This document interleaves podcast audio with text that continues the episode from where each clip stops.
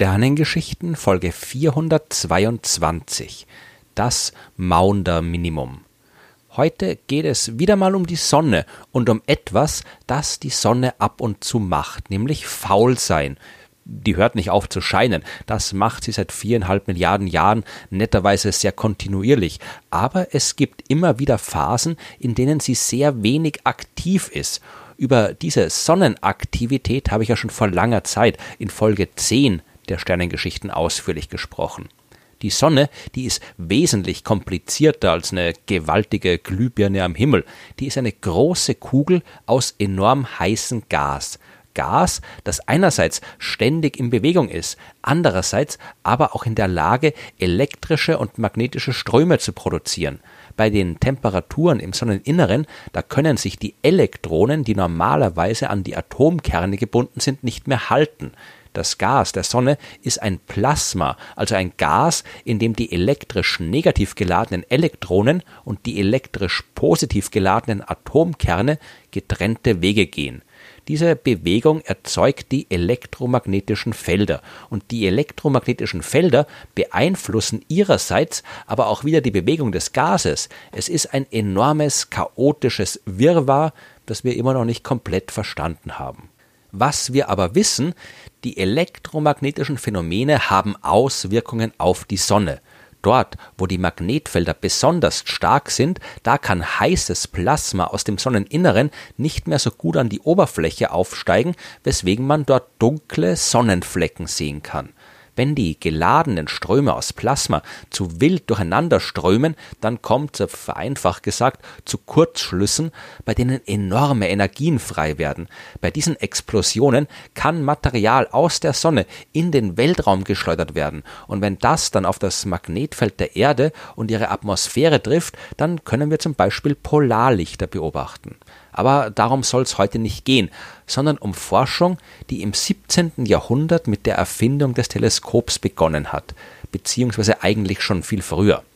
Es gab schon früher immer wieder Berichte von dunklen Flecken auf der Sonne. Äh, die Sonne, die kann man mit freiem Auge aber nur schlecht beobachten. Äh, beziehungsweise geht das schon recht gut. Die Sonne ist ja kaum zu übersehen. Aber sie ist halt so hell, dass man sie nicht wirklich gut anschauen kann. Und wenn man es trotzdem probiert, ist es nicht sonderlich gut für die Augen. Aber als es dann Teleskope und passende Filter gab, da haben die Menschen Sonnenflecken beobachtet. Im 17. und 18. Jahrhundert hat man diese Flecken zwar aufgezeichnet, aber sie nicht wirklich systematisch untersucht, was einen guten Grund hat, zu dem wir später noch kommen werden. 1825 hat aber dann der deutsche Apotheker Samuel Heinrich Schwabe die Sonne regelmäßig beobachtet und ebenso regelmäßig die Zahl der Sonnenflecken aufgeschrieben und hat herausgefunden, dass die sich periodisch ändert, dieser Schwabe-Zyklus, der ist später vom Schweizer Astronom Rudolf Wolf wissenschaftlich exakt untersucht und festgelegt worden und wir wissen jetzt, dass die Zahl der Sonnenflecken, die ein Maß für die Sonnenaktivität ist, mit einer Periode von circa elf Jahren größer und kleiner wird. Und äh, als man das gewusst hat, hat man sich begonnen zu fragen, warum haben die Leute das nicht schon viel früher entdeckt? Verschiedene Astronomen haben sich auf die Suche nach alten Beobachtungsdaten gemacht, um die Veränderung der Sonnenfleckenanzahl auch für die Vergangenheit zu bestimmen. Einer davon war der deutsche Astronom Gustav Spörer 1887 und 1889 hat er zwei Arbeiten veröffentlicht, in denen er bekannt gegeben hat, dass es da offensichtlich eine sehr interessante Periode zwischen 1645 und 1715 gegeben haben muss. In dieser Periode, da waren so gut wie keine Sonnenflecken zu sehen gewesen.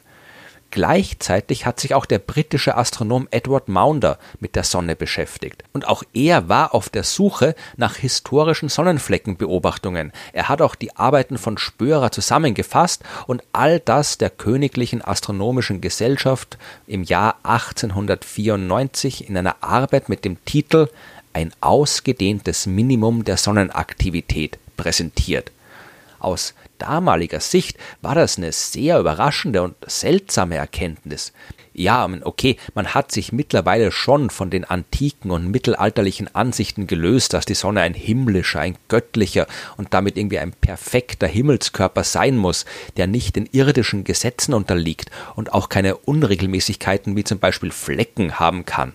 Aber dass unser Stern sich in der Vergangenheit so anders verhalten hat als heute, das haben viele Zeitgenossen von Maunder und Spörer schwer akzeptieren können. Spörer ist 1895 gestorben, Maunder hat aber nicht locker gelassen und hat 1922 eine weitere Arbeit mit dem fast gleichen Titel wie 28 Jahre vorher veröffentlicht. Das ausgedehnte Minimum der Sonnenaktivität 1645 bis 1715. Wenn man die ganzen Arbeiten von Spörer und Maunder zusammenfasst, dann sagen die, dass es zwischen 1645 und 1715 so gut wie keine Sonnenflecken zu sehen gab. Und mehr noch, zwischen 1672 und 1704 wurde gar kein Sonnenfleck beobachtet. Und die wenigen Sonnenflecken, die es gab in der Zeit, die sind immer einzelne Flecken gewesen oder höchstens Teile einer einzelnen Fleckengruppe ganz anders, als wir das heute gewöhnt sind, ja, wo in den aktiven Phasen der Sonne immer viele Flecken in vielen Fleckengruppen zu sehen sind. Und deswegen kann man es den Astronomen des 17. Jahrhunderts auch kaum vorwerfen, dass die die Sache mit den Fleckenzyklen nicht verstanden haben. Wenn es nichts zu sehen gab, dann kann man auch schwer drüber forschen. Wir nennen diese Phase extrem niedriger Sonnenaktivität heute das Maunder-Minimum. Der Name stammt aus einer Arbeit des amerikanischen Astronomen John Eddy, der die ganze Sache 1976 nochmal analysiert hat. In einer sehr umfangreichen Arbeit hat er die ganzen alten Artikel von Maunder und Spörer nochmal untersucht und hat weitere Daten gesammelt, zum Beispiel über die Beobachtungen von Polarlichtern und hat nach anderen Hinweisen gesucht, aus denen sich die Sonnenaktivität der Vergangenheit ablesen lässt. Das alles hat er unter dem Titel Das Maunder Minimum veröffentlicht und man kann darüber streiten, ob diese Bezeichnung gerechtfertigt ist, weil der erste, der die Sache mit dem Minimum entdeckt hat, war ja Spörer und nicht Maunder. Aber Maunder hat das Ganze intensiv untersucht. Andererseits ist es definitiv nicht richtig, in diesem Zusammenhang immer nur Edward Maunder zu erwähnen, denn da gibt es auch noch Annie Maunder, eine Astronomin und Edwards Ehefrau, und die teilt das Schicksal so vieler Frauen in der Wissenschaft und wird immer wieder mal ignoriert. Annie war eine hervorragende Mathematikerin, die an der Universität Cambridge studiert hat.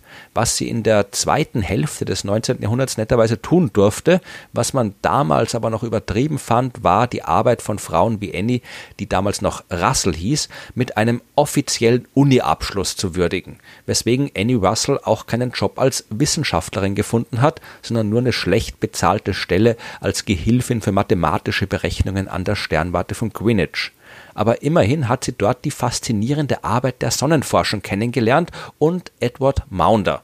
Äh, die beiden haben dann später geheiratet und Annie Maunder wurde sofort gekündigt, ja, weil eine verheiratete Frau, die einfach so arbeitet, das war damals nicht erlaubt. Und äh, Annie Maunder musste von da an ohne Gehalt mit ihrem Mann zusammenarbeiten. Was auch dazu geführt hat, dass sie kaum je auf den wissenschaftlichen Artikeln als Autorin aufgeführt wurde, auf denen der Autor immer nur Edward Maunder war. Diese beiden Maunders haben auf jeden Fall maßgeblich zur Erforschung der Sonnenaktivität beigetragen. Und man kann das Minimum der Sonnenaktivität zwischen 1645 und 1715 durchaus nach ihnen benennen. Vor allem, weil es auch weitere solcher längeren Phasen der Inaktivität gibt, die andere Namen bekommen haben. Zum Beispiel das Spörer-Minimum zwischen 1460 und 1550, dessen Entdeckung ebenfalls mit der historischen Forschung von Gustav Spörer angefangen hat, oder das Wolf-Minimum zwischen 1282 und 1342, benannt nach Rudolf Wolf. Äh, zwischen 1790 und 1830 gab es dann noch das nicht ganz so minimale Dalton-Minimum und noch ein paar andere in der tieferen Vergangenheit. Das Maunder-Minimum ist aber von allen, die wir kennen, das äh, minimalste Minimum. Also da, wo die Sonne wirklich am inaktivsten war. Und so langsam stellt sich die Frage, wieso? Warum macht die Sonne sowas? Die kurze Antwort lautet, wissen wir nicht. Die etwas längere Antwort, äh, der elfjährige Zyklus der Aktivität, der hängt mit der Rotation der Sonne zusammen. Ja, sehr simpel gesagt, äh, die Sonne ist kein Festkörper, sondern eine Kugel aus Gas. Und deswegen rotieren unterschiedliche Teile ihrer Oberfläche unterschiedlich schnell. Ein Punkt am Äquator der Sonne braucht circa 25 Tage für eine Runde. In der Nähe der Pole, da dauert es 31 Tage. Das führt dazu, dass die geladenen Ströme aus Plasma im Lauf der Zeit quasi langsam um die Sonne herumgewickelt werden. Wenn die Magnetfeldlinien zuerst von Nord nach Süd verlaufen, vom Nordpol zum Südpol, dann sorgt die unterschiedliche Rotation der unterschiedlichen Teile der Sonne dafür, dass diese Linien sich immer stärker verwirren und verwickeln. Und genau das führt zu einem Anstieg der Aktivität, bis circa elf Jahre später alles so konfus wird, dass das ganze Magnetfeld quasi zusammenbricht und sich neu wieder aufbaut.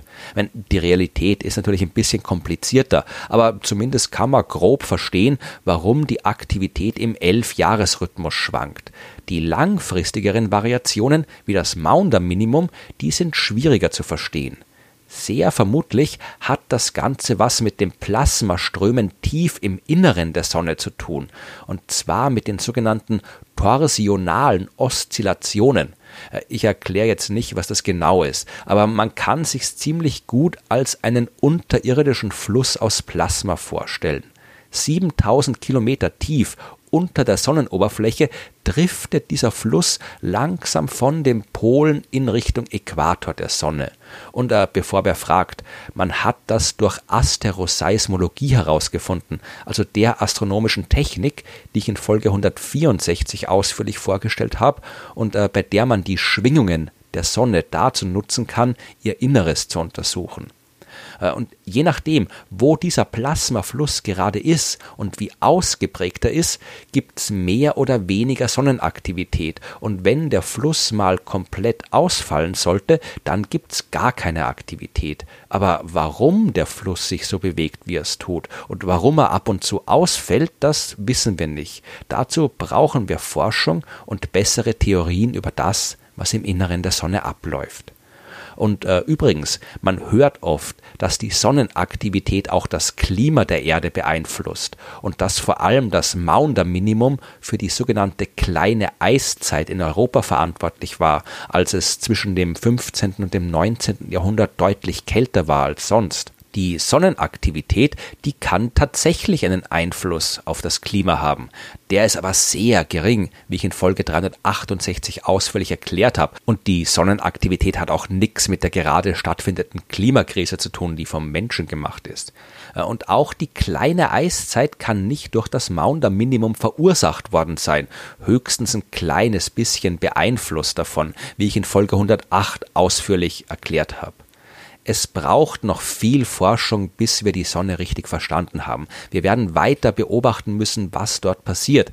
Die nächsten Minima und Maxima werden kommen und mit Sicherheit wird es auch irgendwann wieder ein ausgedehntes Minimum geben. Und dann wissen wir hoffentlich genug darüber, um zu verstehen, was da abgeht und haben ausreichend Zeit, um uns darauf zu konzentrieren, nach wem wir es benennen.